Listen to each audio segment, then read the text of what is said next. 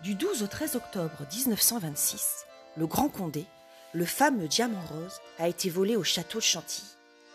Les policiers ont découvert une scie dans le parc. Une échelle utilisée par les malfaiteurs a été volée la nuit à la gare des courses en pleine construction. Un jour, au Métropole Hôtel à Paris, un client originaire du Bas-Rhin, du nom de Léon Kaufer, quitte son hôtel. Il prévient la propriétaire qu'il reviendra dans les 24 heures. Mais 24 heures plus tard, pas de nouvelles. La propriétaire demande alors à sa dame de chambre de vérifier la chambre et de récupérer tous les objets afin de faire l'inventaire. La dame de chambre, obéissante, arrive dans la chambre et s'aperçoit qu'il y a une pomme qui se trouve sur une table.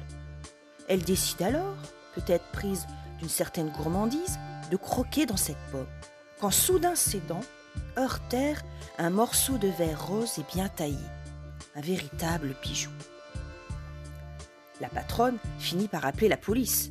On reconnaît immédiatement le diamant. La police décide alors de tendre un piège à ce monsieur Kaufer. Il replace les policiers tous les objets dans la chambre, attend de l'homme, les par un trou, et soudain, quand c'est le moment, il se jette sur lui. Monsieur Kaufer avoua rapidement euh, le crime et donna même le nom de son complice, Émile Souter, un cousin éloigné d'à peine 21 ans. Celui-ci dit que c'est Kaufer qui a eu l'idée du vol en allant au château de Chantilly.